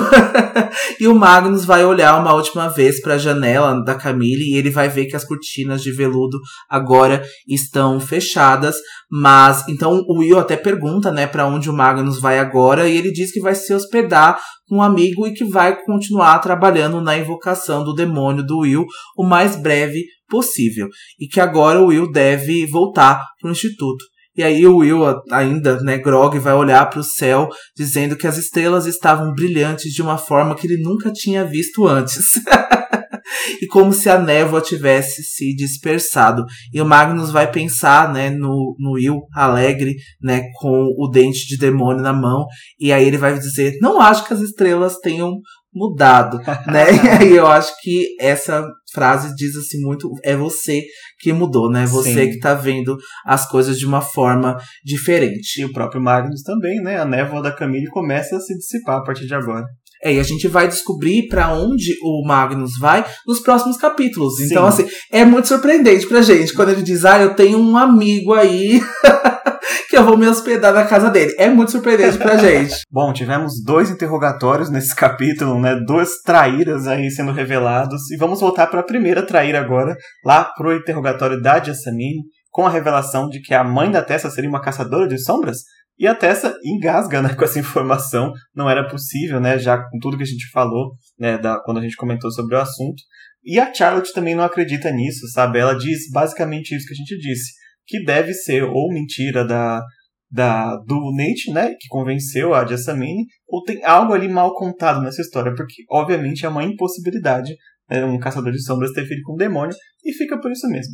Né? Vamos saber mais pra frente mais uma pista, e esse livro tá cheio de pequenas pistas sobre a real origem da Tessa, né, que só, a gente só enxerga quando liga todas juntas.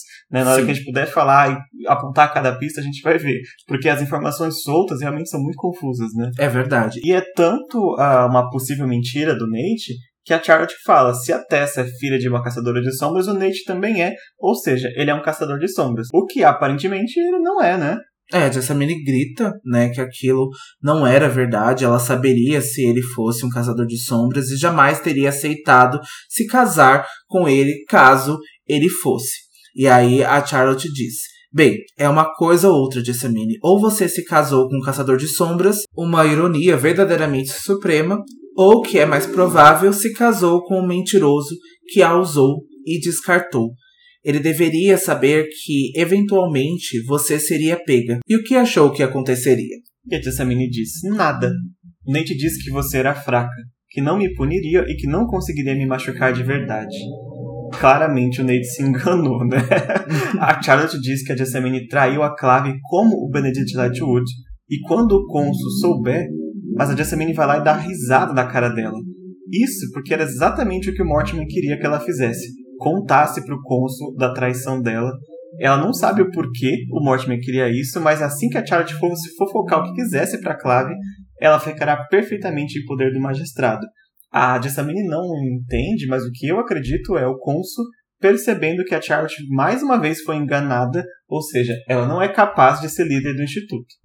E o que eu acho pior aqui, a gente vai discutir isso no próximo capítulo, com mais ênfase, mas que a crueldade que a Jessamine diz isso tudo, né? Porque a gente sabe que ela não era feliz no instituto, a gente sabe que ela não gosta de ser uma caçadora de sombras, mas de novo é a escolha que ela tem agora de dizer exatamente isso para Charlotte, ser exatamente essa pessoa que não se preocupa, que queimaria, é, que o Mortimer poderia queimar os caçadores de sombras e ela não se envolver. Então é tanto ódio, sabe? É tanta crueldade, é tanto distanciamento com pessoas que não fizeram mal para ela, que só estavam ali seguindo também, né, é, ser um caçador de sombras porque é a sua condição e ela mostrar, sabe, essa face, então é realmente muito cruel e horroroso, né? Sim, é. A gente sabe de onde vem, que ela veio forçada para ir, que ela queria ser uma mundana. Tudo bem, tá? Tudo bem sentir essas coisas, mas ser ingrata também é desnecessário. Né? É. E agora a Charlotte agarra o pé da cama da Jessamine e vai continuar exigindo aonde estava o Mortman. Ela pergunta de novo e de novo e a Jessamine está engasgando agora. Ela, ela fica roxa e ela vai segurar a espada com tanta força que sangue vai começar a sair das mãos dela. E ela vai conseguir dizer só uma palavra, Idris. E o rosto da Charlotte fica congelado. Agora não é possível ali que o Mortimer estivesse em Idris, a casa dos Nephilim, e a Jessamine tossiu e disse que o Mortimer não estava lá. A Charlotte parecia prestes a pular em cima dela, porque como você está dizendo que ele está em Idris, mas ao mesmo tempo ele não está, o que está acontecendo? né? Eu adoro a, a, reação da Charlotte, né? Como ele pode estar em Idris não está? Salve-se, garota! Diga onde ele está! A Jessamine está literalmente morrendo para falar essa informação, né? Uhum. E não fala.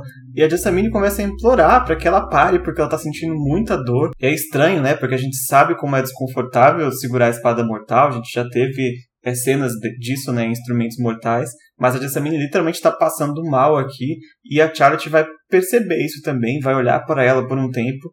Mas decide chamar o irmão Enoch para ver o que tá acontecendo, né?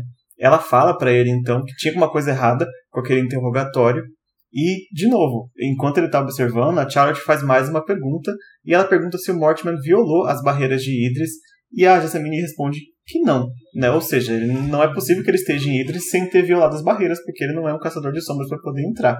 Sim. Ou é, né? São muitas informações conflitantes e estar com a espada mortal em que ela não pode mentir deixa a gente ainda mais confuso, né? É. Que verdades são essas que é, tá acontecendo? Que o Mortimer não é um caçador de sombras, a gente já sabe. É. é. Mas que a gente vai ver então que o irmão Enoch vai entrar na sala e ele vai parar o interrogatório, ele percebeu que havia uma espécie de bloqueio na mente da Jessamine, algo que a Tessa já suspeitava desde o capítulo passado, né, que ela não conseguia acessar as memórias dela, e aquilo parece uma provocação do Mortimer com a ideia de Idris, quando na verdade ele não estava lá. Esses bloqueios são fortes e a Jessamine poderá morrer se o interrogatório continuar.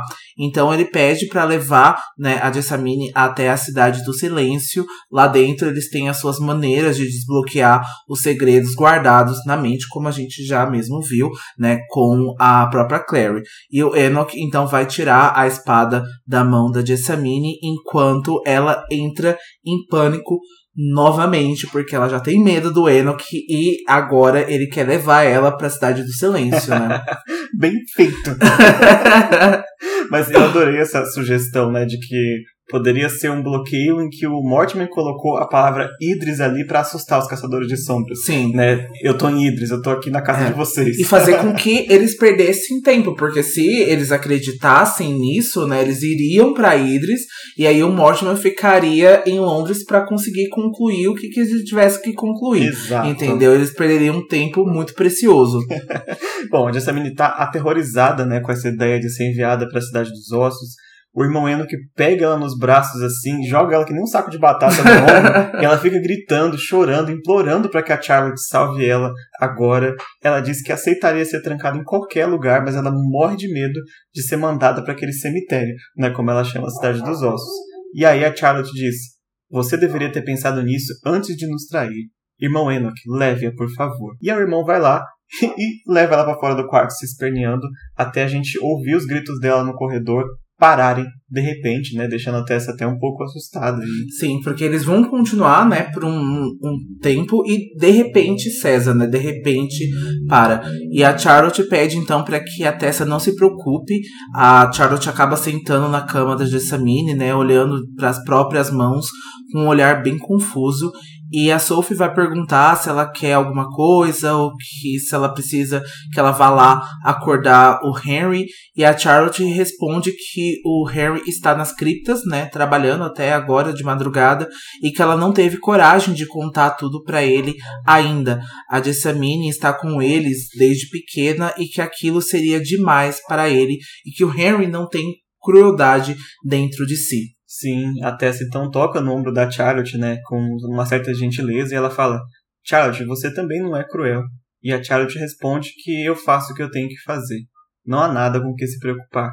Mas ela fala isso e finalmente ela consegue se soltar e ela começa a chorar ali na cama, né, quando ela pode perder a pose, né, de, de inquisidora, de, de carrasca da Jessamine e nossa, praticamente ela mandou uma filha, uma irmã mais jovem, para a cidade do silêncio, né? Então é muito doloroso para Charlotte nesse momento e, e, até isso, né? Ela tá pensando nela e também pensando no Henry. Caramba, ele vai ficar muito chateado, né? Porque ele não pensaria na maldade vindo da, de alguém tão próximo, né? É, ele não pensaria e talvez ele se assustasse com isso, ele não conseguiria partir, né? Ela acha que tudo que ela fez é cruel e que o Henry não conseguiria conceder esse interrogatório para ela, que ele pararia, né, assim, e que ela precisava fazer isso sozinha, que ela precisava empenhar esse papel ali sozinha, então é realmente cruel com ela, realmente com a posição que ela toma, o que isso faz para ela, o que isso quer dizer, porque o tempo todo ela fica se conflituando, né, com isso. Será que eu não tô exercendo demais esse papel? Será que isso não é cruel? Isso é alguma coisa de uma mulher fazer? O que, que eu preciso fazer para manter a segurança dessas pessoas? Então, são múltiplas coisas que entram né, em conflito com a Charlotte, que infelizmente a gente não tem mais ponto de vista com ela para a gente poder discutir isso como melhor, mas a gente consegue imaginar ela nesse cenário, né? E o que isso quer dizer com, com, com isso? Porque a gente vê, né, que, de novo, não defendendo a mulheres assim que estão no poder é, e que têm atitudes controversas, como por exemplo a rainha Elizabeth, a Margaret Thatcher, mas que elas eram o tempo todo questionadas também se elas tinham feminilidade, se elas tinham é, a parte feminina forte, porque elas precisavam tomar esse tipo de atitudes, elas precisavam ser é, exatas, né? Elas precisavam ser ali é, empenhar essa lei. Sim. Então eu acho a que isso é muito difícil. Né? Razoavelmente né? recente com a Dilma também. É, né? razoavelmente com a Dilma. Que ela é. tinha que. Para algumas pessoas não era é, crível você ser uma líder mulher, porque assim você é só coração, você é covarde, como o Nate achava aqui, uhum. né? Você não vai fazer nada, e aí ela tem que se impor, e a, a própria Charlotte até duvida de si própria, né? É. Tipo, será que eu tô indo além? E não, sabe? É como eu falo desde o começo. A Jessamine pediu cada atitude dessa com as mentiras dela. Uhum. Eu não acho que ela tenha ido além. Talvez ela pode ter se cedido um pouquinho quando a Jessamine estava passando mal, mas ali a emoção tomou conta. Uhum. Né? E mesmo assim ela parou quando ela viu que estava se cedendo. Então, assim, eu nunca vou dizer que a Charlotte errou em nenhum momento neste livro e nem na vida. Team Charlotte. Mas é, é, realmente é bem difícil. Eu acho que a Charlotte estava certa também. Eu não acho que ela tenha é, ido a, além, assim. Ela realmente tá ali protegendo todo mundo e tem muitas coisas, é questão de vida ou morte, né, questão de guerra e ali declínio dos caçadores de sombras, então não é uma coisa tão banal assim quanto a Jessamine fez por, um macho, Sim. né? Vamos ser bem sinceros. Sim. Então, assim, é, tem toda a questão dela odiar os caçadores de sombras, mas de novo é aquilo que eu falo. Ela escolheu cada vez ser cruel, cada vez errar e errar, porque são múltiplas coisas, sabe? São vários dias, são vários encontros, são várias traições. Você mentindo na cara das pessoas, você indo lá e fazendo todo o trabalho de contar pro Nate. Então são várias escolhas por muito tempo, Sim. né? Então assim, eu não julgo isso da, da, da Jessamine e eu acho que ela precisa ser interrogada e agora ela precisa é, sofrer o julgamento que ela né, é, irá sofrer. Então assim, é consequência. É isso. E a gente vai ver mais essa consequência no próximo capítulo, que é o, o capítulo 14, A Cidade do Silêncio. Vamos voltar para a Cidade dos Ossos aí, um belo flashback aí do primeiro e do segundo livro a gente já esteve lá duas vezes, é, né? E tem uma, tem uma coisa muito legal também agora na Cidade do Silêncio também. Eu já fiz o pré-roteiro desse, desse capítulo. É um capítulo que tem muita coisa acontecendo, tem muitas conversas, mas tem alguns detalhes e também tem alguns easter eggs muito legais é, agora pra, pra série, né? Pro quesito, então, das Crônicas dos Caçadores de Sombras nessa nova visita à Cidade do Silêncio. É isso, a gente fica por aqui. Esperamos que tenham gostado aí do interrogatório da Jessamine, porque pra gente foi maravilhoso. Adoro ver um capítulo da Charlotte. Preciso de um livro só da Charlotte, obrigado. Mas enfim, a gente se vê semana que vem. Não esqueçam de curtir aí a nossa, os nossos posts nas redes sociais, nosso Insta, seguir a gente, nosso Twitter, seguir a gente, nosso Discord, entrar no nosso grupo e também conferir o nosso Apoia-se para ver aí todos esses episódios bônus. Relembrando que essa semana os apoiadores receberam aí o nosso segundo acervo mágico com antecedência, discutindo aí o livro de memórias da Britney Spears, A Mulher em Mim. Tá muito, muito, muito bom. Vale a pena conhecer a, a história dela aí, que a gente recontou, né, com a ajuda do livro. E para vocês, em breve sai esse episódio também aqui no feed, então vale muito a pena olhar. É isso, entregamos recados dados e a gente se vê semana que vem. Mas antes, lembre-se, Todas, as histórias são verdadeiras. Tchau. Tchau.